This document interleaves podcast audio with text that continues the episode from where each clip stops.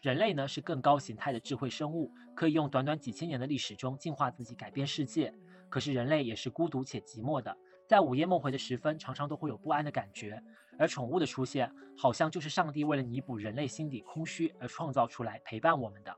有的时候他们是我们的亲人，承担了家庭的陪伴责任；有的时候呢，他们也是我们的爱人，倾注了我们全部的精血。有的时候，他们也会翻身农奴把歌唱，成为我们另外一种形式上的主人。不知道到底是使用了什么样的魔法，让我们心甘情愿的被奴役。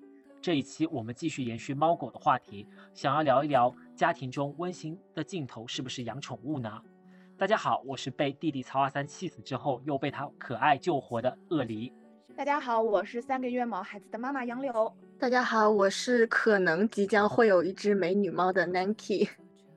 然后呢，今天我们也有一位重磅嘉宾，跟我们一起分享他养猫过程当中的故事。Hello Hello，大家好，我是小法。然后我之前养过两只猫，呃，其中呢已经有一只定期去了喵星，然后我现在家里还有一只大橘。哎，好像这么讲，我们三个人目前养猫的品种都是大橘，那 就是有且谨慎的 大橘家长会。大橘家长会。就是充充分的说明了，就是橘猫还是蛮好养的，中华田园猫还是就是比较比较夯实的品种。就是说明这种猫就是流浪的几率比较大。为什么？就都是流浪猫啊，然后被我们捡到。啊，那哎对，也可能。所以大家其实养猫的时候，好像都有一种心态，就是要养那种品种猫，或者就是要感觉它一定要有跟别人不一样的特点，或者是特别的好看，怎么怎么样之类的，对吧？我没有哎。我我一开始就想着想养一只流浪猫啊，我不是那天还给你们看我的那个计划本本了吗？我就写着是要养一只流浪猫，但是没有想着说是什么品种，因为中华田园猫不是也有很多花色嘛，就是只是说想养一只流浪猫，就是不希望是自己再去购买，而是用就是收收养嘛，就算收养来代替购买这样子，就当时是想好的。嗯，那其实就是我们养猫的这个经历的话，其实上一期都有跟大家分享过。如果还没有就不了解的观众的话，可以植入到上一期节目当中，我们关于猫狗的探讨。那我们这一期有新的嘉宾的话，就想问一下，那现在小法目前是就是的猫的情况是什么？它们都多大了？那只大橘，我当时应该是两只一起养的嘛，我那个养了有六年了，然后大概它们今年就六岁，就是六岁，对的。然后另一只去了喵星的是一只三花，然后现在家里的是大橘，然后反正也挺胖的。就大橘呢叫，因为我 当时我之前不是玩那个英雄联盟的嘛，嗯，所以我就从里面就是给给他们两只猫取了分别取了名字。然后大橘呢，因为比较长得比较像那个里面的有一个英雄角色叫做纳尔，所以我就给它取名叫纳尔。然后另一只三花呢是我觉得它比较像里面的那个提莫，所以我就叫提莫。然后反正就这两只猫，对，两只猫都是公猫吗？哎，呃，一公一母，三花是一般都是母猫，因为它们基因的那个那个表现嘛，就是反正一一般三花都是母猫的。对，那小法你是什么契机开始养猫的呢？呃，其实这两只猫是之前跟那个前任在一起的时候呃养的，然后当时好像是从他从他公司呃有一天是下雨，然后。就他在公司楼下就看到有一个纸箱子，然后里面就是有两只猫咪，然后就缩在一团，是 互相依偎取暖，然后他就带到了办公室，啊，那之后呢，就又把它领回了家，所以就变成了我们的那个猫。分手的时候没有说他要把这个猫带走一只吗？对啊，经常有那种说分手了会分猫什么的。对啊，而且猫算是共同财产吧？对，呃，有可能吧，对很多人都是这样子的。但是我觉得当时他捡捡猫的话，也是因为我之前有说。我说养想养个小动物，然后我觉得猫跟狗都可以，然后然后他可能觉得就是说这个猫是给我捡的，然后后面也也没有把它讨要走，就而且就当时有一个点就在于说，因为我们本身就是呃他要搬家，他因为他买了那个一个就是买了一个房子嘛，嗯，但是比较比较远，所以他就要自己搬到那边去住，然后然后我就另外找了房子去去住了，所以我们当时就在分手之前就已经分开了，然后猫当时就在我家，就是我一直带着嘛，所以后来分手也没有说。要刻意的把它 带走或者怎么样，反正就我后面就当我自己的猫去养了，就一直到现在。那其实我我有看小法的朋友圈嘛，就是会经常给它喂一些看过去是很高级的粮食。呃，喂高级的粮食主要是因为我我也没有一直喂高级的粮食啦，因为主要我发朋友圈的那些品牌都是我的客户，所以我就是为了营业嘛，所以也不是故意要 发很多高端猫粮在朋友圈。哎，所以呢，就是但是偶尔会有一些会买一点，就是比较贵嘛。会买一点，然后喂给他，就当做一些什么零食啊、奖励啊这样子的一个 一个东西。嗯，所以我觉得其实猫粮，嗯，我我觉得高端的猫粮确实是好的，但是 我是承受不不起的。这这个这个，如果长期喂的话，我觉得这是有有钱人的游戏吧。嗯，有钱人的快乐。高，哎，那我提问，高端的猫粮能有多高端啊？就呃，就是你可能呃，比如说它不是那个有的猫粮，它是它是啊都是按成分的嘛。你可能有的猫粮它含肉量就大概百分之六十或者七十，那。我们这个 就是有点打广告的嫌疑，就不说是什么品牌了，就是它它宣传上来讲，它说它自己的含肉量是百分之九十八以上，所以而且它冻干嘛，冻干粮就比较贵一点。嗯，我一直觉得冻干就像零食一样，它好像会相对猫粮会更喜欢吃冻干。呃，我给你科普一下好了，突然声音就大起来了。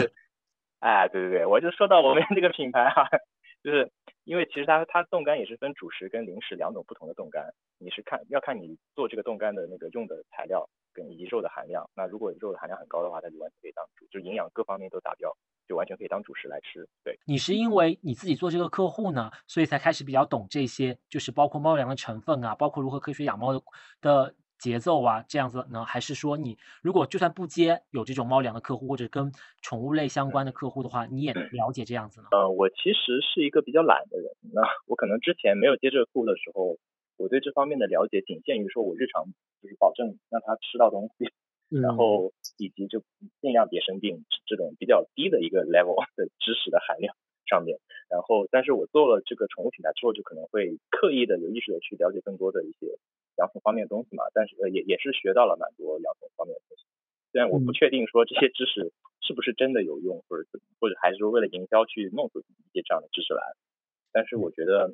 呃，可能部分是有用的吧。就是我经常会看到，就是我养猫之后，我会经常刷一些抖音啊、小红书啊，看大家是怎么养猫，包括 B 站的养猫视频。然后其实我觉得现在为止，我好像对那些成分啊什么的还是不是特别的了解。然后就觉得好像，就养猫也是那种随心所欲的养。今天我开心了，那就给他也加个餐。然后我就是他觉得他可能，我觉得他可能情绪有点不太好，我再给他加个餐，这样子。要么根据我的情绪走，要么根据他的情绪走。但是看到那些就是如何如何精确到就是克数去喂猫养猫的人，我觉得他们真的好厉害。其实养猫不就跟养孩子一样嘛？就有些人养孩子就会很精细，就无论小孩子吃什么，然后就营养上啊，然后味道上啊，还有比如说他要觉得他这个东西是高级的，然后养孩子还要给他报各种课程班啊什么。但有些家长可能孩子就是比较散养，也就是确保他不饿死不生病。那你们会把猫当人吗？就是会把它当成人一样去对待吗？我每天都试图跟他讲道理，他不听啊，怎么办呢？有些人就会觉得猫就是只是宠物而已，它只是一个生物，一个动物嘛。但是有些人就是会真的把猫当成一个人，就像刚刚杨友说的嘛，会跟他去讲道理，会去跟他有倾诉这样子。那小法你呢？你会吗？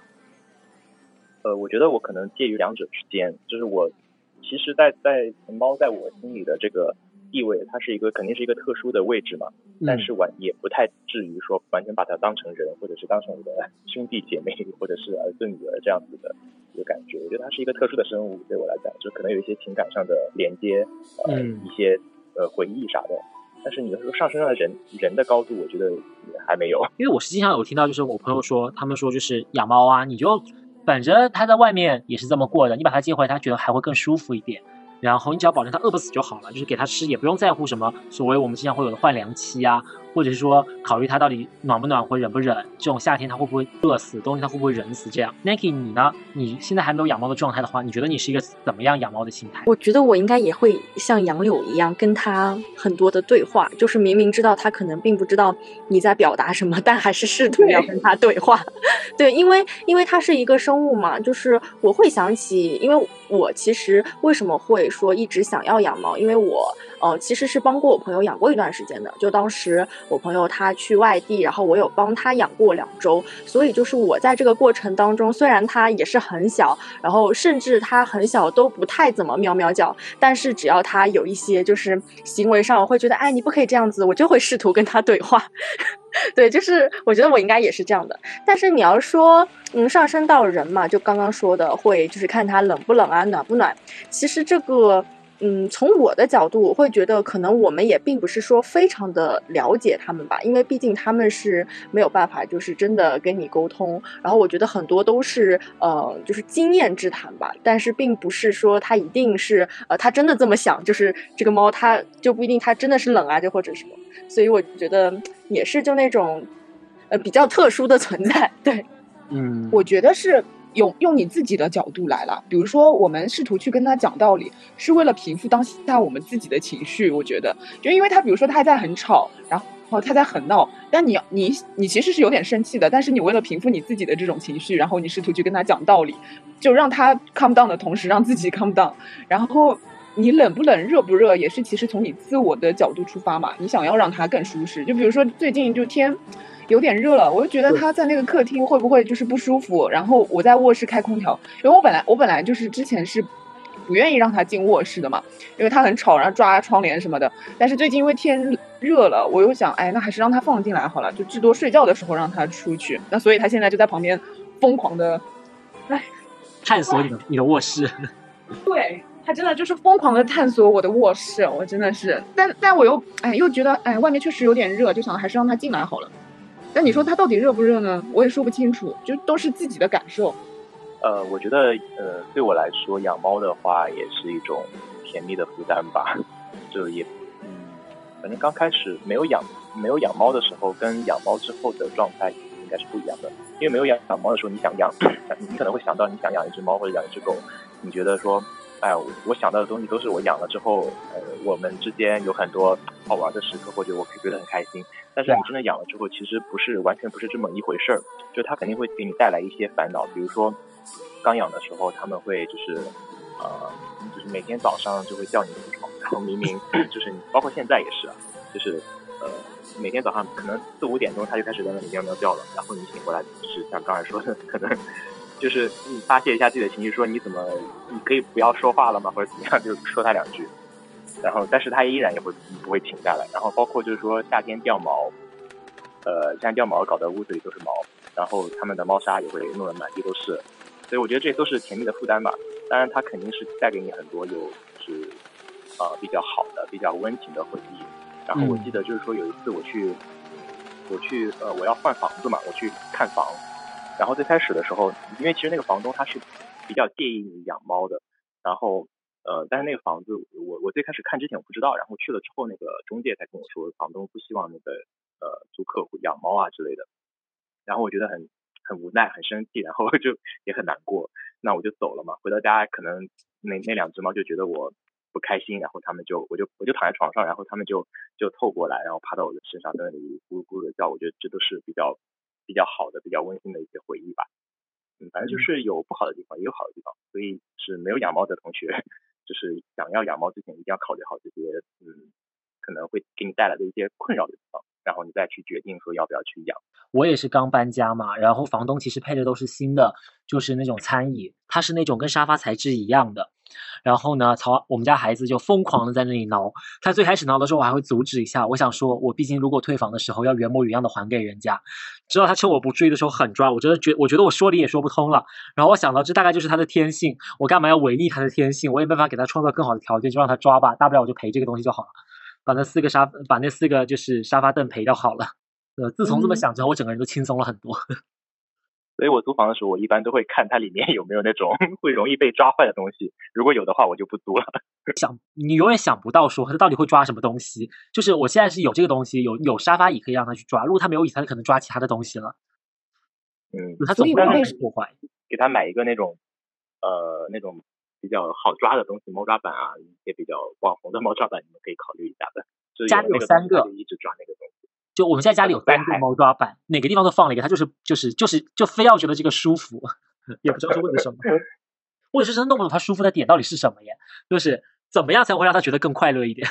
对我们家的来说，翻垃圾桶就是它最快乐的事情。对对对对，一定要买有盖的垃圾桶，有盖，而且还要是那种就是它不容易打开的。嗯，他现在正在疯狂的翻我就是卧室的垃圾桶，真是无语了。你就我觉得可能是因为，可能是因为我们家的猫比较小吧，就是呃养的时间也不算很长，所以现在好像很难说出来一种嗯温情的故事。但是我觉得养猫的话，就是会带给你自己一种情绪价值，就对于我而言是一种被需要的价值吧。就比如说，嗯，就比如说前段时间我去带它打。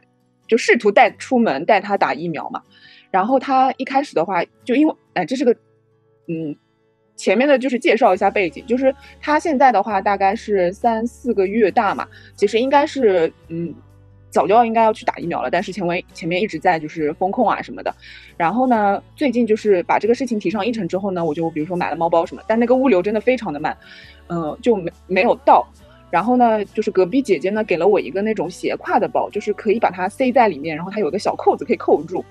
我一开始呢就尝试了一下，我在家里面把它装在这个包里，我就觉得好像它还蛮乖的，就也没有出现任何的异常，它就待在那个包里面就这样看我。然后我觉得好像 OK，然后呢，下午的时候我就出门了。一开始走了大概两百米左右，就还在小区里嘛，走了两百米左右，就还一直都挺乖的。然后突然之间就不知道是因为看到人，还是说看到就是小动物什么之类的，它就有点发狂，就从那个袋里面就这样跳出来。但因为实际上它已经蛮有点大了嘛，也不是那种很小很小的猫，我可以摁住它，所以它就死命往我的肩上窜，然后它就是紧紧的勾着我，然后一直不断的往我的肩膀上面爬。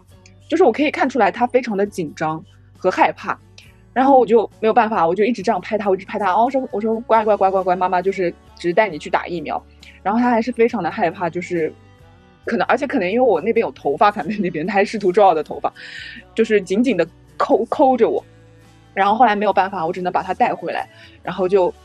回来的途中，它还在就抖啊什么的，然后后来是走到就是小区楼楼栋里面往上面爬楼梯的时候，它渐渐才平静下来，然后进到屋子里面之后，就是还在不断安抚它什么的，然后我当下就觉得好像就是真的有一个东西，就是有一个生命，它是在依赖于你的，嗯，就这种感觉很奇妙，就因为因为比如说像我自己，我我从小到大就是嗯都是最小的一个妹妹。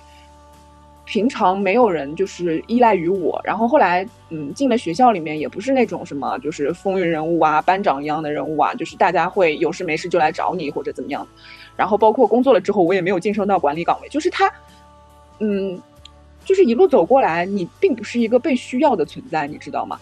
然后爸爸妈妈也没有说要靠你，就是要给他们钱或者怎么样的，所以我一直也处于一种就是我觉得自己好像也很小，就没有办法去。嗯，承担很多责任的一个状态里面，但是就是，嗯，养了养了猫之后，当下会觉得就是说，哦，原来我真的是被需要的，就无论他他出于一个什么心理啊，就是说他是真的说是非我不可了，还是说当下 Nancy 去抱他，他又会这样紧紧的抓住他，还是怎样？但是当下我自己的感觉里面，就是好像我得到了一种被需要的情绪价值。嗯。我那天看微博上就看到一段话，叫做说，就是养小动物嘛，其实并不是为了让它去爱你，而是让你可以去爱它。你可以真正就是体会到原生家庭的那种，就是没有顾忌的爱。你可以就是真的做最真实的你自己，每天嗲声嗲气的去问他，就是八百遍说爱不爱哥哥呀，爱不爱姐姐呀，爱不爱妈妈这样子。你可以对他自言自语这种，但是就是这种爱，他是不会被算计的，不会被去权衡，他也不会去拒绝你，他也不懂得怎么拒绝你，他也会反馈最真实的情绪给你。所以好像养猫，大家好像对这种感觉都深有体会吧？那小法，你这边就是有什么跟猫之间亲密无间的事情吗？就是，譬如说我自己啊，就是我当时知道曹二三的时候，我带他去看医生嘛。我他刚来我们家的时候，我都分不清他到底是公还是母的，我也不太会看，直到现在长大了会看出来了。然后带去医院看，打，帮我去就是首先去给他打疫苗的那个是一个实习医生嘛，他在做准备工作的时候，我就问了一下，哎，这是公猫还是母猫？他跟我讲是母猫的时候，我真的是整个人都很 sad。我就觉得完蛋了，就不能在家里面换衣服了，因为我在家里面就是换衣服都会赤身裸体的这种。我想说，但凡有一个就是雌性生物在家里面，还是稍微避讳一点好了。我都脑子在幻想说，我到我是不是要跑到卫生间去换衣服了？以后就很麻烦啊什么的。直到说那个医生过来，真真实的医生哈过来打疫苗的时候，说他哎这是只公猫，我就整个人就是你知道就是活蹦乱跳了起来，觉得又可以肆无忌惮的，就是找回来。可是公猫的，可是公猫的那两个蛋不是很明显的吗？就是我看我们家立夏，可是它太小了耶，就是我也。不会，就是注意到这个事情。那时候刚一一到两天吧，可能他也怕我，我也不太敢去弄他这样子。呃，就比如说刚才说的那个，然后比较不开心的时候，他们会过来安慰你。我我我理解为那是安慰，然后 也可能是嘲讽，不一定。对，也可能是嘲讽。然后可能平时的话，呃，那两只猫都会喜欢睡在我的枕头边，然后我就跟他们一起睡觉。虽然就是很弄弄的床上就有很多毛。对，但但所以所以我就为了这两只猫特意买，当时呃大概好几年之前，就为了这两只猫特地买了一个戴森，不然家里真的是太脏了，就很多猫毛嘛。嗯，我有我有我其实是就是有不是之前说有刷抖音吗什么的，我会去做那个分析。就是有的时候直播或者是抖音上面，他会说，比如说你把猫拎起来，如果它的双脚是很自然的垂向地面的话，没有蜷缩起来，没有努力的想要去挣扎的话，那代表它很信赖你。或者是说，如果它睡在你枕头旁边，跟你齐头并进的睡，那代表它很信赖你。如果它睡到你的脚后跟，或者睡在你的大腿那个部分，又代表一个大概代表一种什么样子的观念？你们会去做这种测试吗？我有时候看到了会去做。我大概知道一些就是这些的东西，但是我没有没有去做这个测试了。呃，但是呢，我家猫确实也有睡在我脚边或者是枕头边，都有过 这种行为。我们家孩子是从来不睡枕头边，就是睡在两腿之间。对，曹阿三真的很爱睡在两腿之间。我要坐到我要坐到床上去之后，然后盖上了被子，这个时候我的脚要是立起来，就是的状态，呈现一个三角形的状态的时候，它就会飞扑进来，就是躺在那个三角形当中，躺在我的腿下。觉得很震惊这件事情，好像是说猫那个，因为猫的那个肚子是它身上最软的一个地方，所以也是一个呃，对于动物来讲，也是一个比较容易那个被抓住的弱点。对，嗯，然后它会，所以它会保护自己的弱点，所以它一般都不会轻易的向向人或者是其他生物展示它肚子。那如果一旦是它躺下来给你露露肚皮的话，就说明它真的很信任你。我觉得我们家的。我们家的就是这个可能也很小，然后他好像除了信赖我，没有别的办法，也没有别的出路。但是，但是我好像现在目前为止跟他还无法做到很亲密的睡一张床这件事情。那你的考量是说他会掉毛，还是说呃心理就是心理不太愿意？一个是一个是出于确实卫生的考量了，就总感觉好像睡一张床上不是很 OK。然后还有就是早上可能会把你踩醒之类的这种这种考虑。然后还有一点的话，可能我本身是那种就是无法太嗯接受就是亲密度的那种。就我经常有的时候，比如说我坐在沙发上，然后他猛地跳上来就要用鼻子拼命往我的嘴巴上拱，我就有点抗拒，我就把它。我会把它就是推开，我说好，OK，就是 停。我说那个你们有看那个吗？我有看到说是不是可以把它的毛梳下来之后做一个毛毡？没有，我看到过，我看到过这种视频。我努力的搜集。原谅我没有这么心灵手巧。觉得就是很难收集。嗯，我就是觉得，嗯，养猫前后心态是会有一个变化的。就是我养猫前。就是一直在思考要不要养猫这个事情的时候，我会想着说：天哪，它要是掉毛怎么办，对吧？我倒是当之前也有跟你们说过，就想哇，它要是掉很多毛怎么办？然后它那个猫砂盆到底要放在哪里？就感觉放哪里都不合适。然后比如说就是设想了各种各样的问题。然后你真正养了之后吧，就是有些问题会出现，然后有些问题就是。当时设想的反而没有出现，然后但是又新增了很多一些新的问题，但是就是真的养了之后，你也你也会是慢慢的就是每一个每一个都去解决，就也也并不像说真的想象中那么的烦恼。那你们在养猫的过程当中有没有使过一些什么小计谋呢？像我最常对啊，像我最常用的就是调虎离山之计，因为我以前是让曹二三跟我一起睡的，直到我发现我真的有睡眠障碍之后，就是他实在是太爱夜晚跑那个跑酷了，然后就是放肆的在我脸上乱踩，这个时候我就决定要把他就是从我的房间剥离出去，让他去找自己独立的天地。然后但是他又晚上不走，怎么办呢？我就开始摁粮，但凡我一摁粮，他听到那个就是粮食在那个他的盆里面巴拉巴拉的声音的时候，他就马上飞速一样冲过去吃。这个时候他吃的时候我就。就是把门关上，就是狠狠的跟他 say goodbye，say say 晚安这种。哦，这这个我跟你，这个我跟你说，我有非常多方法，就是 可以分享。首先，哎，但是我奇怪，就是你的卧室跟客厅是没有门的吗？呃，以前是，以前是，以前我住的时候，我是跟其他人同不认识的人合租嘛，所以我只有阳台跟卧室是独立的空间，我不能放它让它放到厨房那边去。哦。就晚上的时候，我就睡在自己卧室，把它放在阳台。但现在的话，就是把它放在客厅嘛，然后搬完家之后。因为因为一开始的话，就是他刚来的时候还蛮乖的，就是我不让他进那个卧室嘛，就其实他就待在门口那个地方，就委委屈屈的待在那个地方，他就不进来了。然后后来渐渐的，他首先第一个拓展的地方是我的卫生间，他会就是比如说以前其实我上厕所是没有关门的习惯的，因为我就一个人住嘛。然后然后后来我某一天发现，我只要一坐上那个马桶，他就要跳在我的身上，然后因为他可能跳的时候会。比较下意识的伸那个爪子，然后有的时候就会猛地往我身上一跳，就刺痛我，你知道吗？然后呢，我就我就想，哦不行，这个感觉好像要关门。然后呢，后来我一关门呢，就是它会外面有的时候就喵喵叫嘛。然后比如说我有的时候忘记呃关那个，就是我上完厕所出来忘记关那个厕所的门，它会溜进去，然后就嗯，就这边闻闻那边舔舔，然后就比如说玩那个花洒的那个管子，这是他最开始探索的一个空间。然后后来呢，就是呃，就开始想要进我的卧室。我是这样的，就那个时候不是还在办公嘛，就是居家办公。然后我是进进卧室之后，我就会把门一关，但是里面就是比如说有什么声音啊，嗯，就是 iPad 的声音啊什么的，他应该都是能听见的。他后来呢，就是住了。嗯，比如说一周左右之后呢，他听见屋里面有声音，他就会一直喵喵叫，喵喵叫，他想要进来。但是呢，我就我就觉得，嗯，不行，我现在还在工作，我也不想让放他进来。他一进来就会在我的那个卧室，呃，就是那个床底下，就是爬灰，你知道吗？他对他当时又很小，我很担心他就是爬了灰之后把灰吃进去，就就身体也不好之类的嘛。然后我就一直关着。然后后来每天早上。以前我们是七点半左右，每天早上七点半左右会叫我们去做核酸，就下楼。然后呢，他每天大概七点七点多一点就开始在门口就等着我一样的，他就开始叫，然后一直叫一直叫一直叫，就是叫到我开门出来，然后他就会呲溜要往里面里面就是闯。嗯，有的时候眼疾手快，我可以摁住他，我就把他扛起来，我们就一起出那个门了。然后后来渐渐的呢，就他窜的太快了，我就扛不住他。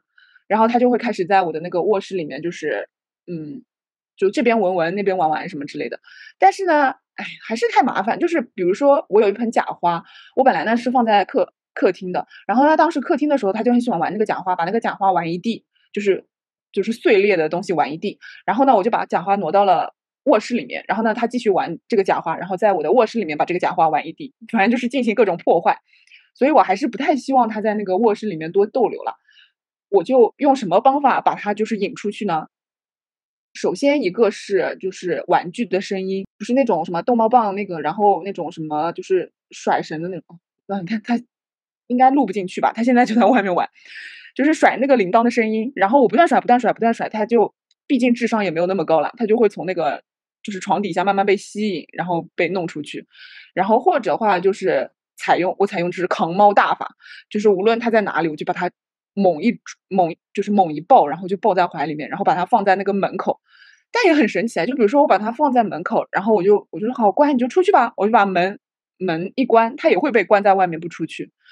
然后还比如说，就是我吃饭的时候，我在我在卧呃客厅吃嘛，然后我那个茶几就是吃饭的时候，它老喜欢跳在那个茶几上面，就是闻闻嗅嗅什么的。就比如说你像你说二三会喜欢喝你的水，但是。呃，目前为止他还没有吃，就是正式吃我的东西，喝我的水。但是我也很担心，就是可能我一个不留神，他就猛的一吃什么之类的。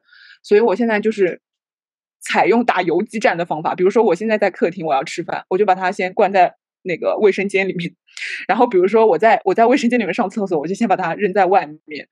或者是有的时候就是，呃，在客厅我要烧饭什么，它太太吵了，我就现在把它扔在卧室里面，就采用各种打游击的方式。困住他，就是每天在每天感觉好像自己在家里面做贼一样。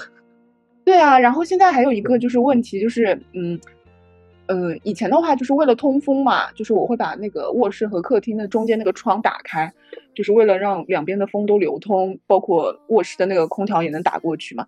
但是现在他自从熟练的掌握了那个就是跳窗的技能之后，就是我也不敢开那个中间的那个窗户了。就现在，这是也是困扰我的问题，我都在想要不要装一个纱窗。要要要要要，这个是一定得要的。唉，让他能他好你也好。然后就是有很也有很多困扰，很多烦恼。但是你装纱窗之后的话，那你可能会被他的叫声所干扰哦。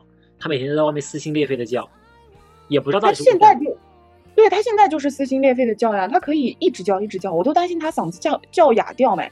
然后他就。我就听得出他很近，他就贴在门口在叫我。但有的时候我也很狠心，我就是不理他，就不想让他在我的房间里面跑酷。我们两个这还算还好，只有一只。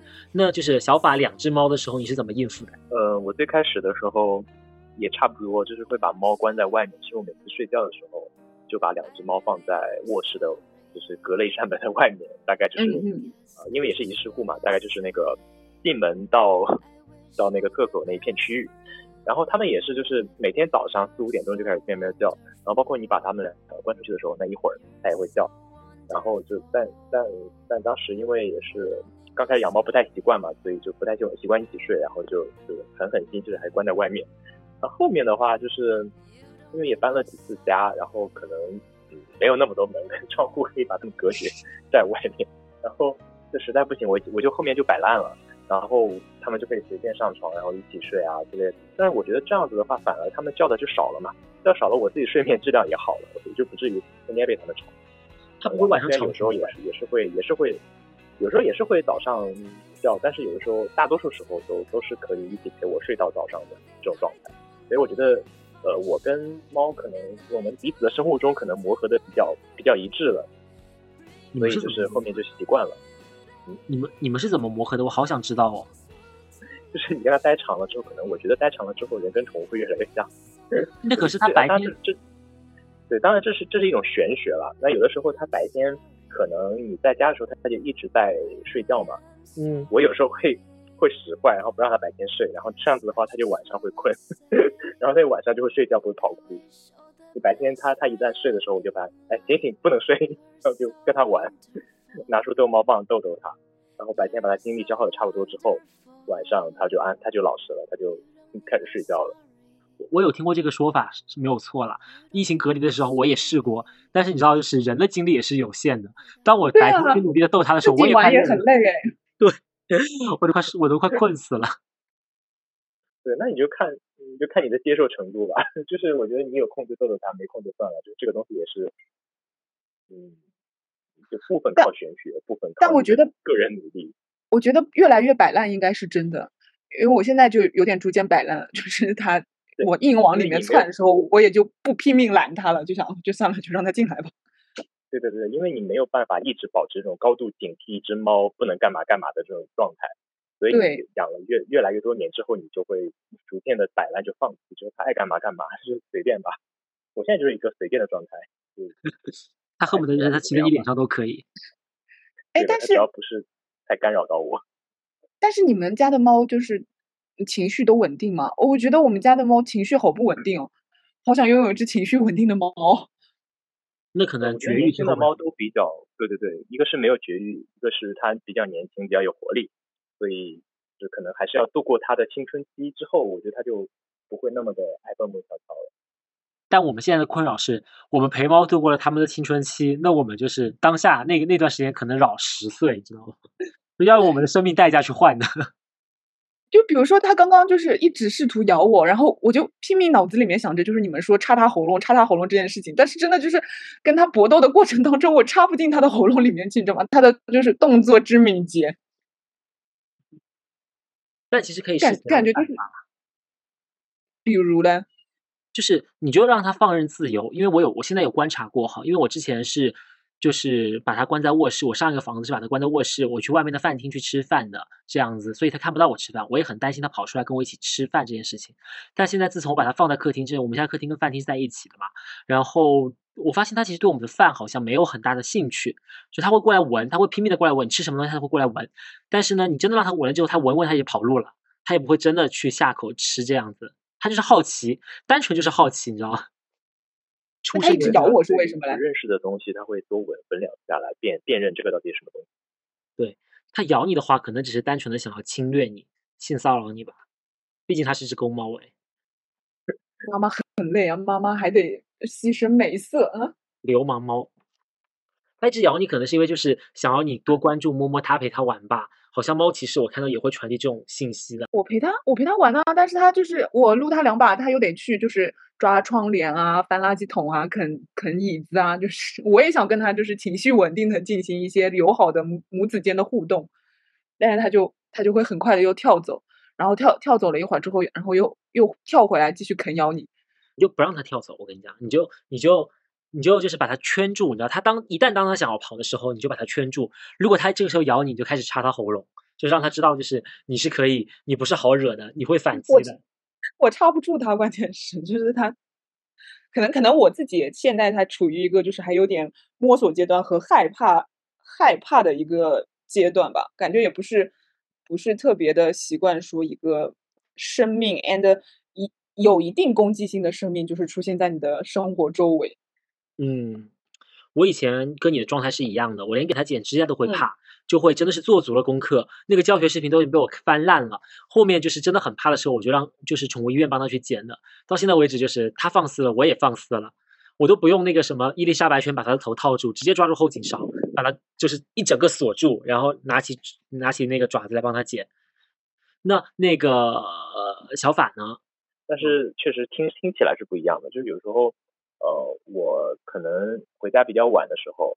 然后我走到三楼，因为我家住五楼嘛，我走到三三楼或者四楼的时候，我就因为他他他闻闻到你的气味嘛，然后他就我就能听到他在屋里叫，呵 呵就是想让我赶紧回去，赶紧，然后我一我一开门，他就他就跑过来。他隔着两层楼可以闻到你的气味。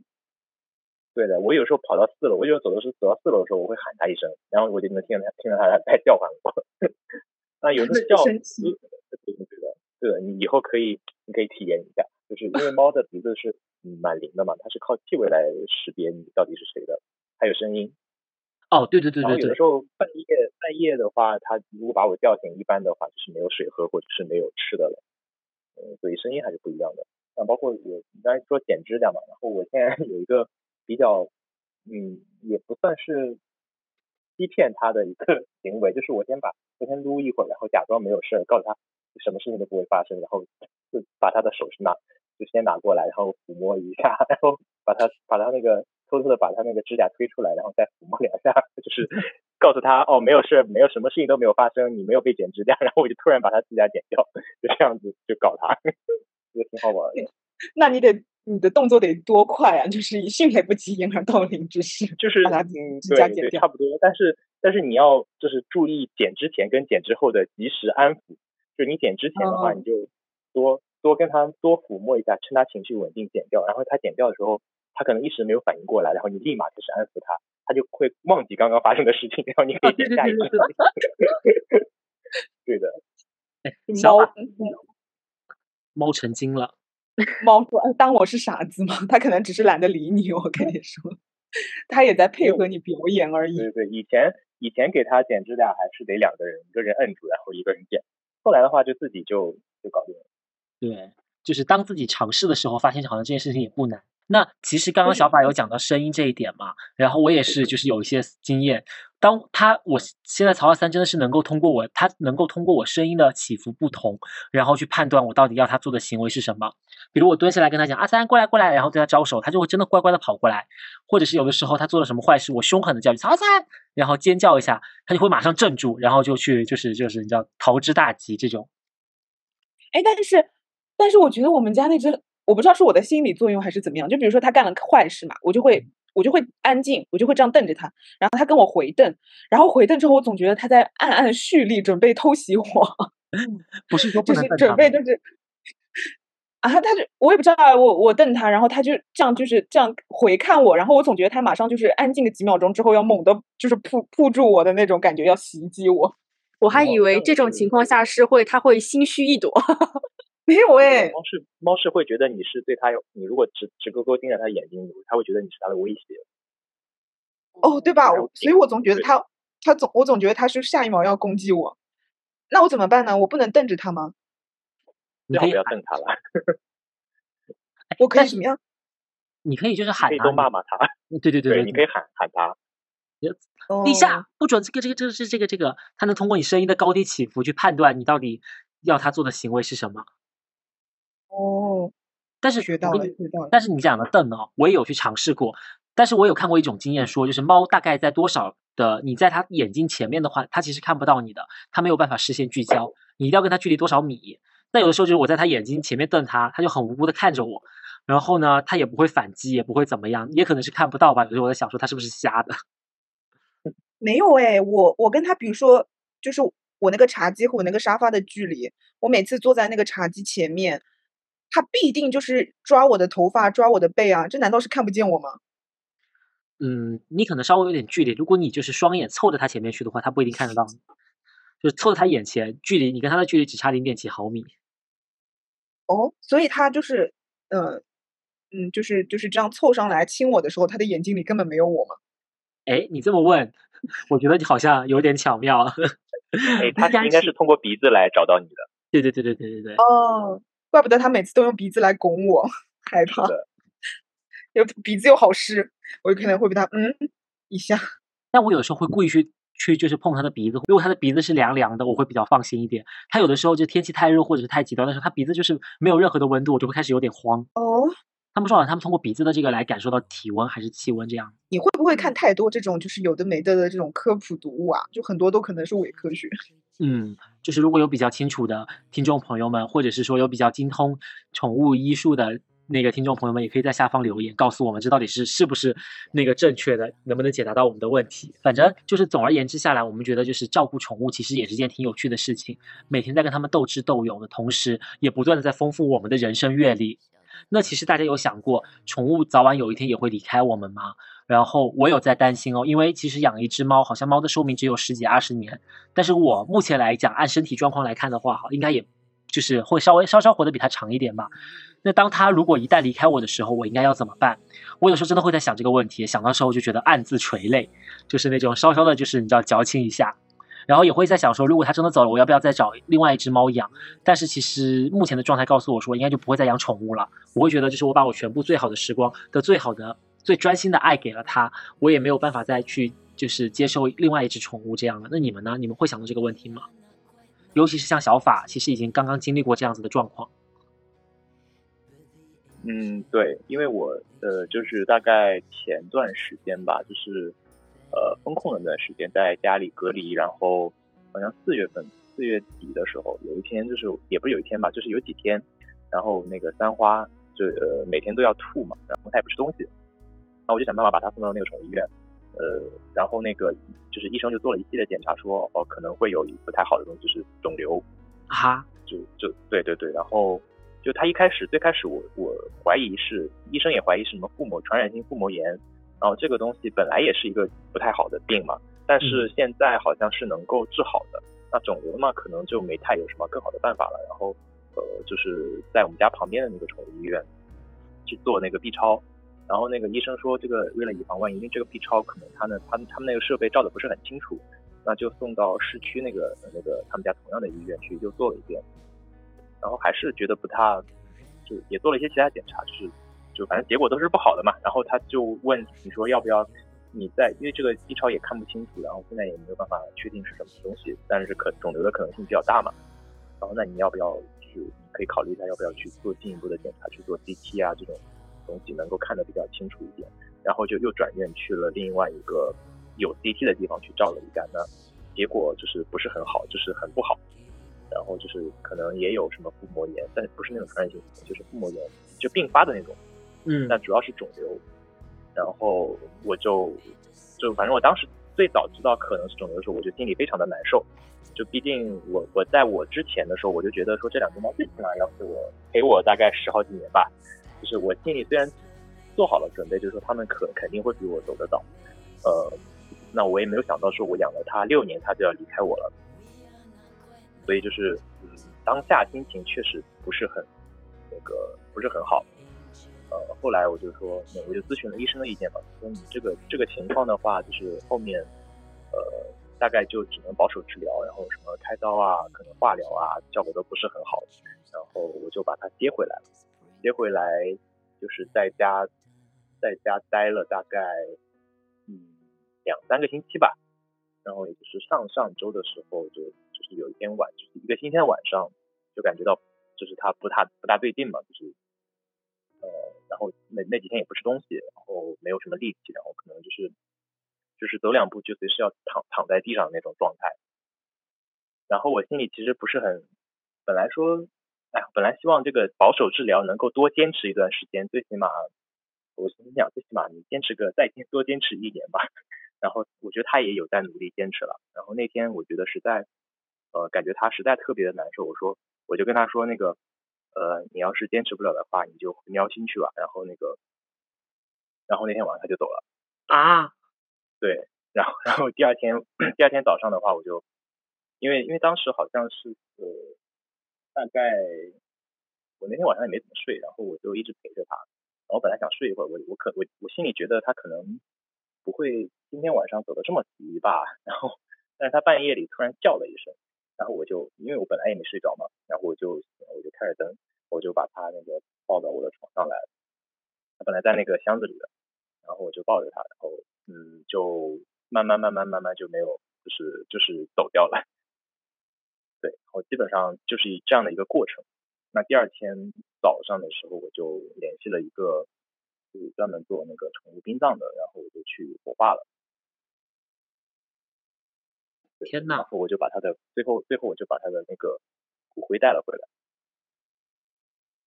那那他其实是能够感觉到，就是在最后的时光，就是你能够感觉你你你能不能感觉到，就是在最后的时光，他会想要你的陪伴呢？嗯，我觉得会有，因为他就是他虽然没有什么力气，他就一直想往床上跳。那跳了一会儿，他可能就是跳不上来，就喜欢待在我那个我们旁边呢，那个他经常待的位置，然后他就喜欢待在那个地方。然后待了一会儿，他可能自己又难受，又又又又又想要下去，所以他就一直在在往上下，往往上来，然后又又又又下去，又往上来，就一直在循环。呃，后面我就嗯。我就说服了自己，就是说，呃，早晚都会，他他们都会离开离开我的嘛。那他现在也是，就是作为一只生了病的猫咪来讲，他现在的那个离开，就是对他自己来讲也是一个解脱。那同时，我觉得这个不是他呃彻底离开了，我觉得他只是换了一种方式来陪在我的身边，所以我现在就没有觉得这是一件特别让我无法接受的事情。嗯，那你有想过就是要再去就是找一只猫来吗？就是让它跟另外一个孩子能够就是在一起这样子？呃，我觉得不会，因为因为我我我一想到我要接另一只猫来的话，我就会觉得说，呃，是不是在取代已经走掉的这只猫？嗯，我无法说服自己，所以我觉得我不会再再再。再接受另一只猫咪来来我家里。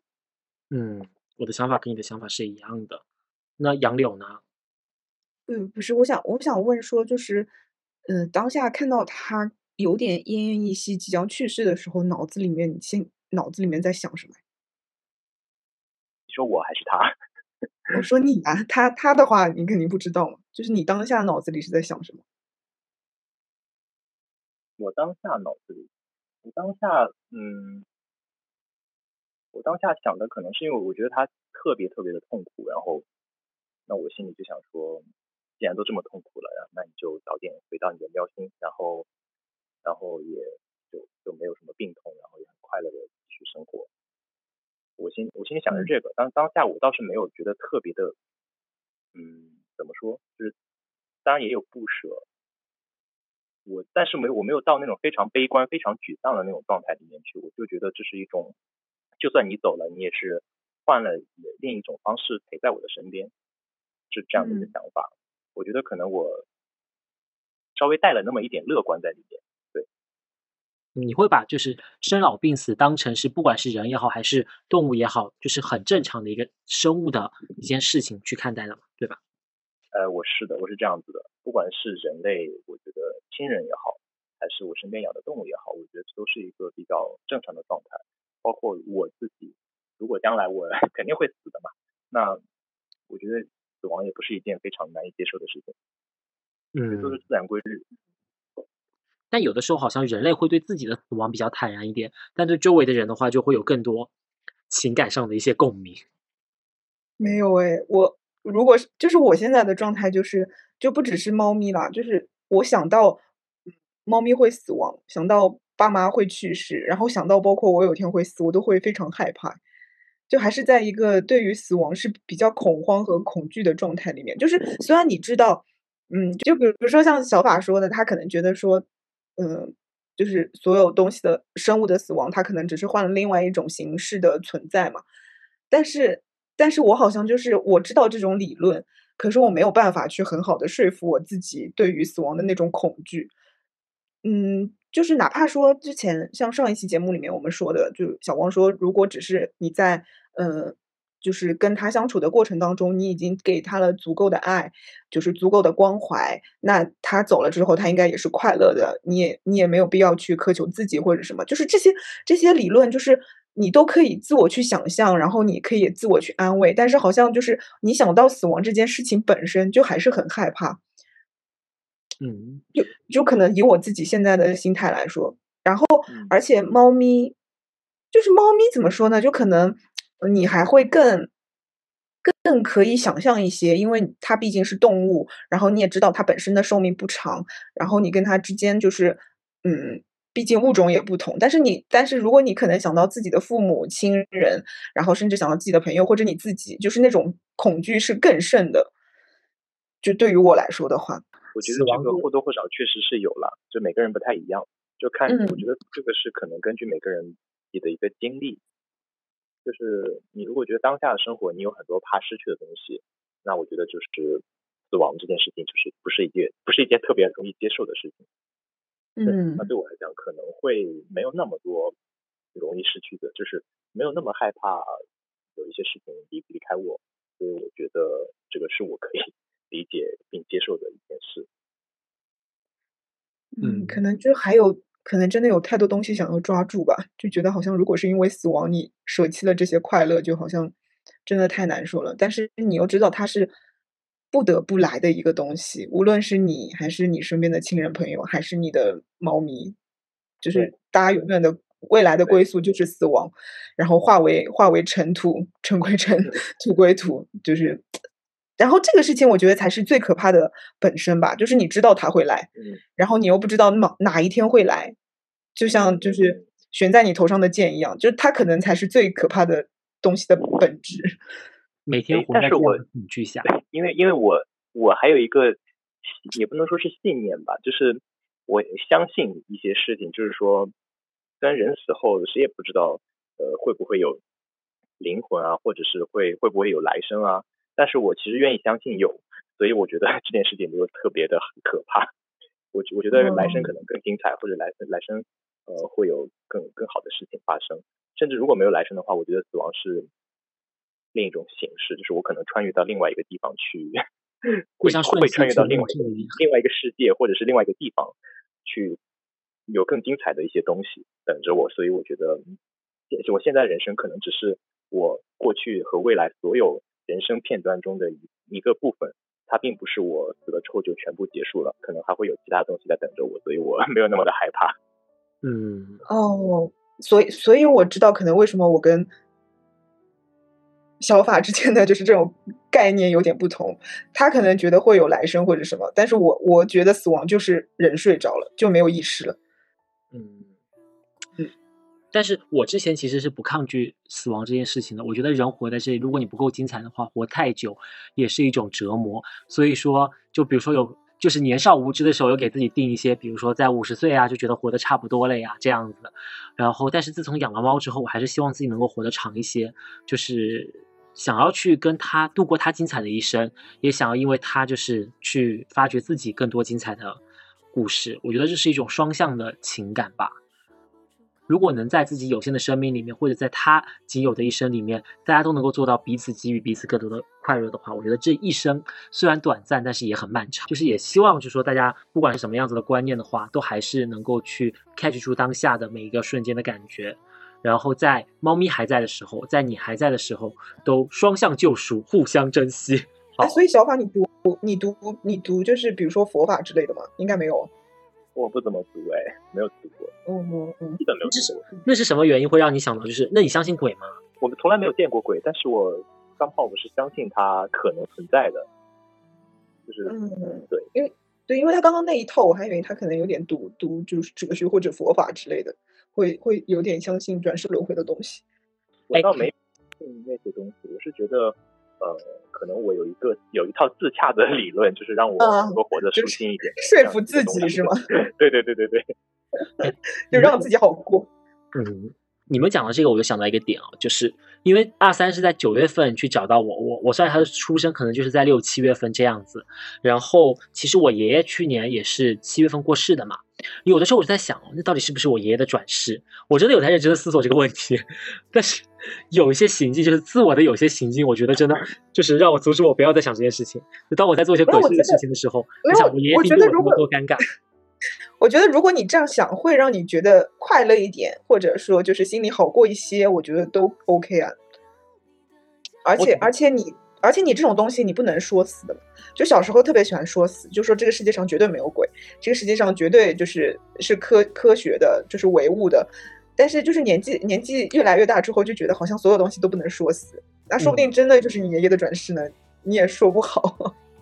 那我爷爷对我也太残忍了吧，不让我睡觉，还要咬我。就是爷爷想让你做一个朝气蓬勃的年轻人啊！就你周末你怎么能够睡懒觉呢？爷爷就早点把你起叫你起床。爷爷是不是也是四五点就起床？反正我以前 我我外公外婆都是超早的，就是那种什么五四五点五六点就要起床的人。那他那那他也不至于三点钟要就嗷嗷鬼叫吧？对，毕竟他现在是懵了。就就就就不过我觉得这个是蛮有意思的，就是所有所有东西，如果人的想法真的很神奇，就是如果能够让你好受，我觉得怎么想都是 OK 的。嗯嗯，所有东西。有的时候会觉得，我有的时候会觉得我们家那个三花是我之前小时候养过的一只三花的转世，哎，就是很神奇。那你会觉得就是有什么共同点吗？对啊，它是让你觉得熟悉吗？都是三花，然后性格都是差不多，都是那种很温顺的那种那种猫咪。呃，然后其他的也 没有，没有没太有印象了。主要小时候那只三花太久远了，我大概是小学呃小学四五年，哎不对。啊，初二的时候吧，初中的时候，初中的时候养的，然后它就是那种性格比较比较温和、比较安静的那种猫咪。然后我那个后来养的这只三花也是比较安静的猫。然后我觉得它两个比较像。嗯，就是我觉得养宠物可能是一种代偿心理，就是就是会有自己没有没有做好的，就可能说之前的猫咪过世了或者什么，然后或者是就是自己一直。得不到的某种情感情绪，就可能也是用养宠物的方式来进行一种代偿。我觉得有可能是。那所以说，小法现在还不赶紧去再养一只，然后可能下一只就是提莫的转世。我觉得这个不是能强求的事情。你包括我现在就是，我现在心里自己想的就是不会再养了嘛。那说不定某一天我会看到一只猫跟提莫长得一模一样，然后我觉得这是他的转世，然后我就把他带回家了。这都说不好的事情。但是当下我现在觉得。就不会养了。那到时候如果真的有那个瞬间来临，我可能会觉得那个是缘分，或是他真的回来了，我才会去接受。嗯，我也很相信这个，就是可能等一个缘分，有可能他就是也像二三一样碰瓷，就突然出现在你们的家里面。那可能就是你当下会觉得说，哦，他真的回来了。那我在灵魂发问一下啊，最后一个问题就是你们真的认识自己的猫吗？就是比如说它在万千的猫里面，你能够分得清哪一只是立夏，哪一只是提莫，哪一只是二三吗？像我的话，我觉得，嗯，我觉得肯定不能。我我觉得我应该不能是不一样啊。可是我有的时候刷那些图片嘛，就比如说小红书或者什么上面，我一看我说哇，这只猫跟我们家的这只长得也太像了吧，就感觉长得一模一样啊。对，有有的时候晚上我在小区里面溜达，看到一只橘猫过去，我都会心下一惊。我说完蛋了，那该不会是曹阿三吧？我要追它了。后面想它应该没有跑出来。我跟你有一个一模一样的经历，就是因为你知道橘猫都长得很像啊。对，橘猫都长得很像。然后大概是前年呃一九年大前年的时候，就我也是回到就半夜大概十点多钟，然后下班回到家，回到小区看到一只橘猫从那里走过去，然后我就心想会不会那个 是我家橘猫跑出来了？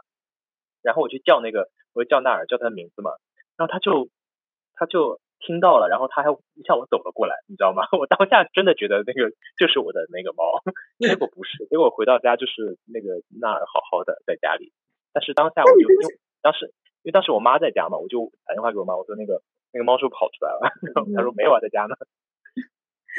我因为我我也看过这种帖子，哎，他就说就是也在小区里面走，然后发现就是有一只猫就是在那个路边，然后他说，哎，这不是我们家的猫吗？你怎么可以跑回来？然后他就把它抓回去，结果发现自己家的猫也在房子里面，现在就两只猫面面相觑。这个画面也太好笑了吧！我是因为我之前有说过嘛，就是刚搬进来，然后就是窗户没有关好，它就在阳台外面的露台闲庭散步。我看了心下一惊，我当时躺在床上看的就是我的窗台旁边飘过一只猫，窗户外面呢，就是在我房间外面，它已经到就是户外去了，就在那个窗台的边边缘那里。我想，嗯，怎么会有这么巧的一件事情？这只猫跟我们家猫长得好像哦。然后突然有个念头，该不会就是曹二三吧？结果还真的是那个窗户没有关好。然后后面在路上，我不想这个我也有一个一样的经历，我跟你的经历太像了。我跟你讲，就是我上一个房子，上上个房子，然后它是那种呃，它是那种阳台没有封死的那种，所以我一般平时都会把房间门跟窗户都关上，以免它们两个跑出去，然后跑到跑出去我怎么样。那有一天就忘记了，然后他俩就跑出去了，就就从那个阳台就是一溜走到，你知道那个阳台它是可以通到隔壁家的那个那个窗户外面的，对吧？嗯嗯，那隔壁家人家是封住的那种阳台，然后他就他两个就走走在那个阳台的边边，对对对，一直就一只猫在前，一只猫在后，就往前走，然后然后我就吓一跳，我说他两个不会掉下去吧？然后我就就跑过去，我就喊他们，然后他那个猫就一直在喵喵叫喵喵叫，然后他俩就是也不能转身，然后就那两只猫就就是就是倒退着走回来了，你知道吗？就是他俩也不知道怎么走回去，倒退着走，就是走到这儿我就一把薅住它，就赶紧赶紧把它抓抓回来，两只猫都抓回来。对，他们俩他们俩也很尴尬，当下 就是对前仰之后不能转身，然后也不知道怎么回来，然后我一叫他们，他听到我的声音了嘛，他知道哦，就夹在后面，然后就倒退着往走，倒退的，对，倒退着走的。怎么会这么好笑？而且你还是两只猫，我感觉有一种就是大猫带小猫去怎么离家出走没有？对，我们我们造反吧，就是这种。对，但他们也很聪明的，就是不往下跳，可能也觉得当下跳不下去吧。他们也有死亡的那种威胁，可能当下感觉到了死亡的威胁。对，不像小光的包子。有些猫可能生性你知道比较勇敢，就是昨天吧，就它因为我们家地下跳那个窗子还跳的不是很熟练，然后我那个窗子前面不是有一个就是类似于网格嘛，就以前可以挂那种照片，就是那种网格的，你知道吗？你讲的是从卧室跳到阳台，哇，从卧对对对对从客厅跳到卧室嘛？从客厅跳到卧室，然后就是它不是有有一个那窗嘛，然后窗前面放了一个就是以前用来挂照片的那种网格板还是什么东西，就反正就是它不是有一个个小格，然后中间镂空的嘛，然后然后他跳的不熟练，他就是跳到那个边沿上面之后，他就不知道怎么办了，也是就是进也不是退也不是，然后他就他就把脑袋从那个就是网网格那个板里面就某一个格里面钻进。伸出来，然后他就被卡住了，卡在那个就是那个某一个网格里面，我当时都快笑抽。然后他他当下就发狂，你知道吗？就他也可能很害怕，然后就开始拼命甩那个网格，然后甩了之后就他就往后面一退，他就直接整个自己从那个跌回到那个客厅里面去了，就 然后后来就后来他就消停了好一会儿，我都快笑死当下。就是你们有没有觉得猫这是一种很神奇的生物？它只要但凡头能钻进的地方，它的就是 脖子往下以后地方就是一滩水。对对对，然后就试图想要钻过去，但没有办法，它那个网格实在太小了，它钻不过来。嗯，呃，整个人现当时当下就发狂的不行，觉得就觉得有的时候看它就是干各种蠢事也蛮有趣。是。然后我不是怕猫走掉嘛，然后买了个 AirTag，然后 AirTag 呢我又配了一个项圈，我就昨天给它戴上了。但那个项圈过长，我觉得他可能会有点不太舒服。但是就是想说让他适应适应，结果它一直在狂甩头，你知道，想把那个项项圈给甩掉。就是尝试无果之后，就干脆在那摆烂，就躺在那个地上，在那大喘粗气。那想不通这到底是个什么，又想把它磨掉，也磨不掉，然后就放弃挣扎了。就就嗯，就有的时候蛮可爱的，就可能类似于养小孩的那种，对对嗯，养小孩的心情吧。你们有你们有担心过，就是猫会就是在你开门的那一瞬间跑出门吗？我一直啊，我每天我都跟它斗智斗勇哎，我我就是现在的话，基本上就是每次开门之前，我会把它先嗯放在那个卫生间的，就是放在马桶上面，然后轻轻的推上那个门，但我不会关严嘛，就让它自己出来，然后我就以迅雷不及掩耳盗铃之势我就出门，然后不然的话，我肯定是就一一开门，它就会要呲溜窜出去。有一次就是哎，就是。就是我开的时候，我都没有感觉到它在我的脚边，就是窜出去还是怎么样。然后我关了之后，关了之后过了大概有一分钟，我感觉为什么这么安静，它都不在旁边。然后我就在想，不会是我刚刚关门的时候它出去了吧？结果结果我打开门，它真的就在那个楼梯口，就很吓人。嗯，那小法呢？我现在不太担心这个问题，小时候可能会，就是长大了，因为你猫它是一个对自己的那个生。依赖的一个生物嘛，如果带它出去的话，它会不安。那如果它闻到那种外面的气味，那它这个这个这个是随着猫的年龄长大而就是越来越害怕外面陌生的东西的。就就就它闻到外面的气味，它会躲起来。我一开门的时候，我都甚至不用担心它会跑出去，我我知道它肯定会躲起来。包括家里来了什么陌生人，它闻到陌生气味，立马就钻到一个角落里藏起来。嗯，对不太担心这个问题。现在阿三也有一点了。嗯嗯，那我们家就处于还是处于那种就是。极度好奇，对事件极度好奇。就是如果它没有绝育的话，它会可能会想往外跑的。啊，性张力的完了，吸引。它就闻到闻到什么母猫的味道吗？我的天呐！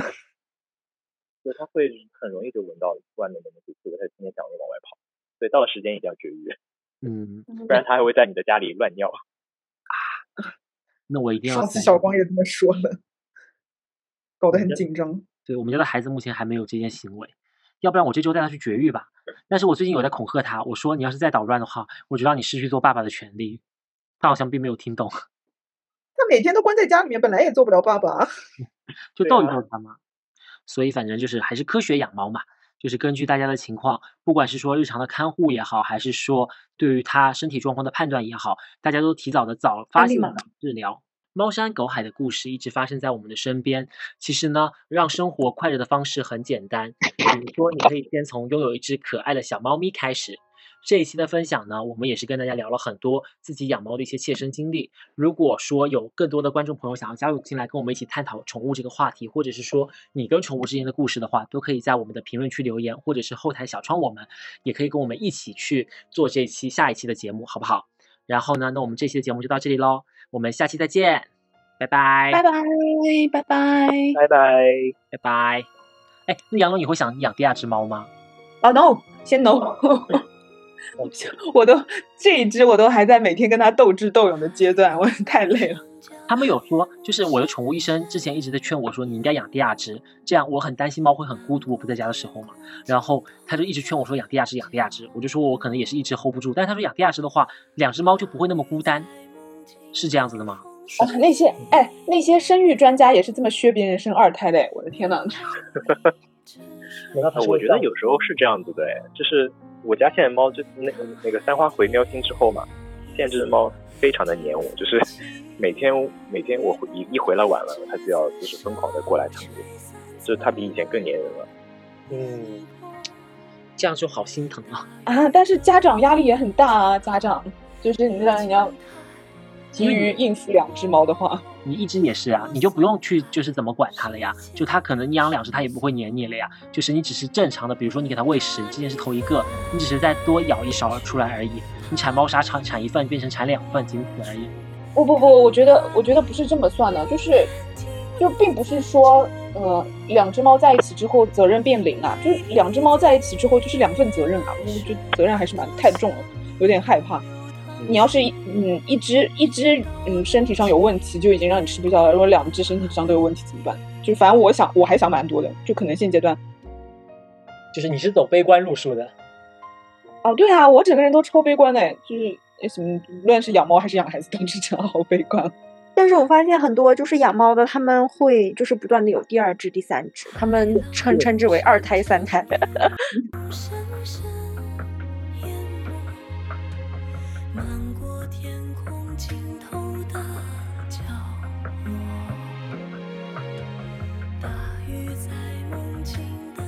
雾气里游过，凝望你沉睡的轮廓。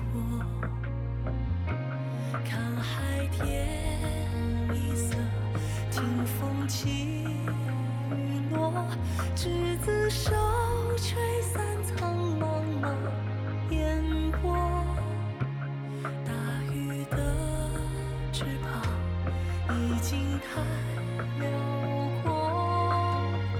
松开时间。